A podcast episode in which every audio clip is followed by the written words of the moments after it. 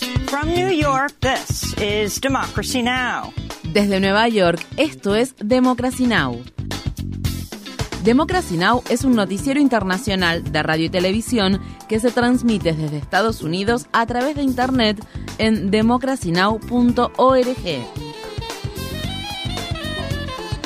Welcome to Democracy Now!, democracynow.org.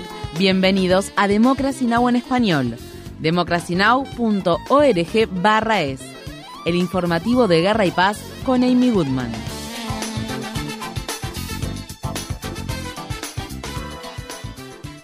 En una importante victoria para los derechos reproductivos y la democracia, los votantes del estado de Ohio rechazaron de manera decisiva que se eleve el umbral de la mayoría simple al 60% de los votos para la aprobación de enmiendas constitucionales. Las elecciones especiales del martes, que fueron impulsadas por la legislatura de mayoría republicana y financiadas por un multimillonario del estado de Illinois, se celebraron tres meses antes de que los votantes deban decidir en noviembre si se consagra el derecho al aborto en la Constitución estatal. El resultado de las elecciones del martes determina que solo es necesario que el 50% de los votantes emita su voto a favor de la enmienda que consagraría el derecho al aborto en la Constitución estatal para que ésta sea aprobada. Según una encuesta que realizó la agencia de noticias Associated Press, la mayoría de los votantes de Ohio están a favor del derecho al aborto. Para ver nuestra charla con la senadora de Ohio, Nina Turner, visite nuestro sitio web democracynow.org/es. La Corte Suprema de Estados Unidos ha concedido una petición del gobierno de Biden para regular las armas no registradas, kits de montaje que permiten a los compradores construir en sus casas armas que son imposibles de rastrear. El gobierno federal puede exigir que los fabricantes de esos kits de armas no registradas incluyan números de serie y verifiquen los antecedentes de los clientes mientras se resuelve en un tribunal inferior la impugnación a la norma. Los jueces John Roberts y Amy Coney Barrett se unieron a los tres jueces liberales del alto tribunal en el fallo que obtuvo cinco votos a favor y cuatro en contra. En Sudán, los mortíferos combates que se libran desde que estalló la guerra hace cuatro meses entre el ejército sudanés y el grupo paramilitar Fuerzas de Apoyo Rápido no muestran signos de que vayan a disminuir. La violencia que azota Omdurman, la segunda ciudad más poblada de Sudán, se ha intensificado debido a que ambas facciones en conflicto se disputan el control de un puente que cruza el río Nilo, el cual es utilizado por el grupo paramilitar para transportar armas. El sistema de salud sigue al borde del colapso ya que las instalaciones médicas han sido atacadas por los combatientes de manera sistemática. La ONU declaró el viernes que el conflicto en Sudán ha provocado que 24 millones de personas, la mitad de la población del país africano, tengan la necesidad de recibir ayuda humanitaria o de otro tipo, aunque solo 2,5 millones han podido recibir algún tipo de asistencia. Asimismo, más de 4 millones de personas se han visto obligadas a desplazarse a otras partes del país o a otros países. La mayoría de esas personas se han refugiado en el vecino Chad. Los refugiados de la región de Darfur Occidental lamentan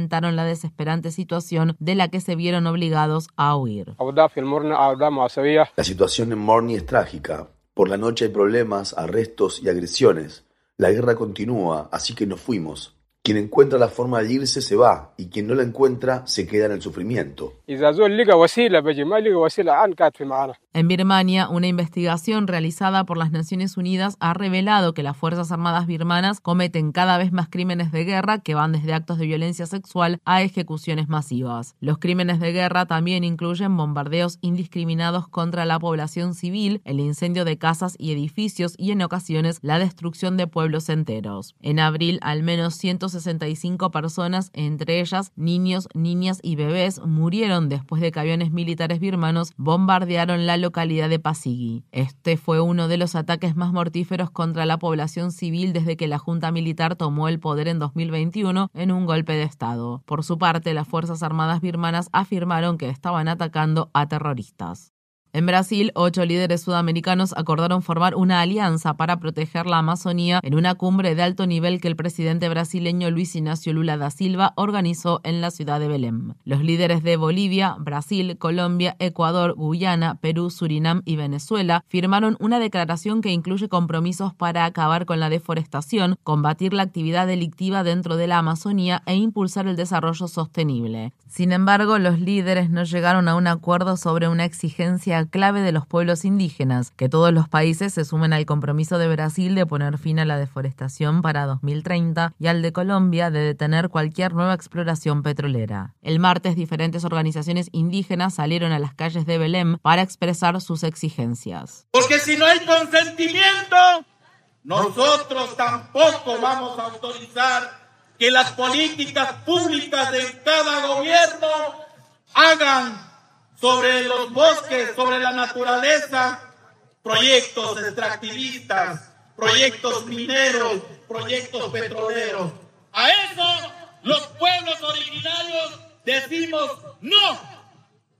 Nosotros los pueblos originarios decimos sí a la vida, porque la Amazonía está todo. En la ciudad estadounidense de Atlanta crece el apoyo a un referéndum municipal que podría decidir el futuro de la Cop City, un descomunal complejo de capacitación policial cuya construcción costará decenas de millones de dólares. El centro King, el cual está dirigido por la hija de Martin Luther King Jr., Bernice King, se ha unido al pedido de quienes se oponen a la construcción de la Cop City para que las autoridades de Atlanta permitan que se realice un referéndum sobre el proyecto. El centro King criticó a los dirigentes de Atlanta por ignorar la ferviente oposición de la comunidad al centro de capacitación policial y al uso de fondos públicos para su construcción. La campaña Vote para detener la Cop City está trabajando para recolectar 70.000 firmas de votantes de Atlanta para el 14 de agosto con el fin de incluir en la papeleta electoral de noviembre un referéndum para detener la construcción del complejo de capacitación policial. Esto se produce en un momento en el que organizaciones en defensa de los derechos humanos y de los derechos civiles, entre ellas la Unión Estadounidense para las Libertades Civiles y la Asociación Nacional para el Progreso de las Personas de Color están instando al Departamento de Seguridad Nacional a que investigue la persecución y vigilancia masivas que sufren las personas que protestan contra la construcción de la COP City, ya que decenas de defensores de los bosques han sido detenidos y acusados de terrorismo doméstico. Las organizaciones advierten de los peligros de usar términos vagos, demasiado amplios y estigmatizantes como extremista doméstico violento y belicoso para describir a las personas personas que podrían estar involucradas en actividades protegidas por la primera enmienda de la Constitución de Estados Unidos. Mientras tanto, una organización ambientalista ha demandado a la ciudad de Atlanta debido a que la construcción de Cop City ya ha contaminado afluentes locales. La demanda, que fue presentada por el comité South River Watershed Alliance, podría bloquear temporalmente la construcción del proyecto.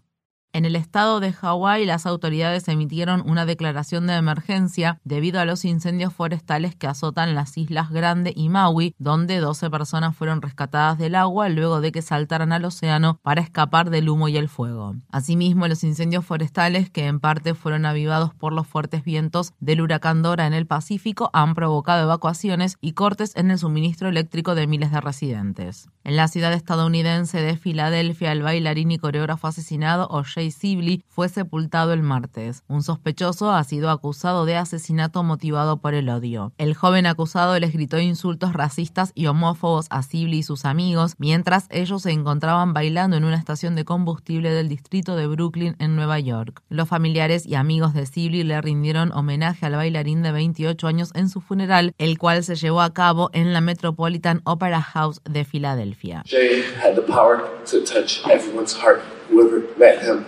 Tenía el poder de llegar al corazón de todo el mundo, de todo aquel que lo conociera. O'Jay fue un faro de luz para muchos de nosotros en nuestra comunidad, que estaba sumida en la oscuridad. Pero O'Jay transmitía alegría. Era. O'Shea was O'Shea. El software de videoconferencia Zoom ha sido objeto de críticas tras cambiar sus términos de uso que ahora permiten que la empresa utilice los datos de los usuarios para entrenar su sistema de inteligencia artificial. Por su parte, Zoom respondió el lunes a las reacciones en contra negando que la empresa utilizara el contenido de los videos o chats de los usuarios para entrenar los sistemas de inteligencia artificial sin su consentimiento. Sin embargo, los activistas en defensa de los derechos digitales afirman que Zoom podría seguir recopilando datos para otros fines. Además, advierten que posiblemente no será fácil para los usuarios optar por no autorizar el uso de inteligencia artificial si un anfitrión de la llamada decide permitirlo o no es consciente de ello. En 2020, los demócratas pidieron a la Comisión Federal de Comercio investigar las políticas de privacidad de Zoom, ya que acusaron a la empresa de engañar a los usuarios sobre la seguridad de su cifrado. En noticias relacionadas, Zoom, uno de los primeros referentes asociados con el teletrabajo durante la pandemia, se enfrenta a duras críticas por parte de los empleados tras anunciar que exigirá a los trabajadores que se encuentren en un radio de 80 kilómetros de sus oficinas que vuelvan a trabajar de forma presencial dos días a la semana. En el estado de California, miles de trabajadores municipales de la ciudad de Los Ángeles abandonaron el martes sus puestos de trabajo durante 24 horas para protestar por las reiteradas violaciones a las leyes laborales que cometen sus empleadores. Esta es la primera huelga de este tipo que se realiza en cuatro décadas. Estas fueron las palabras expresadas por el trabajador municipal Alfonso Williams. Todos hacemos un trabajo maravilloso. Todos somos necesarios, todos somos trabajadores esenciales y hemos superado la pandemia. Nosotros estamos aquí fuera, nunca flaqueamos, y por eso hay que negociar de buena fe. Esto es todo lo que pedimos, y cuando no se negocia de buena fe, esto es lo que pasa.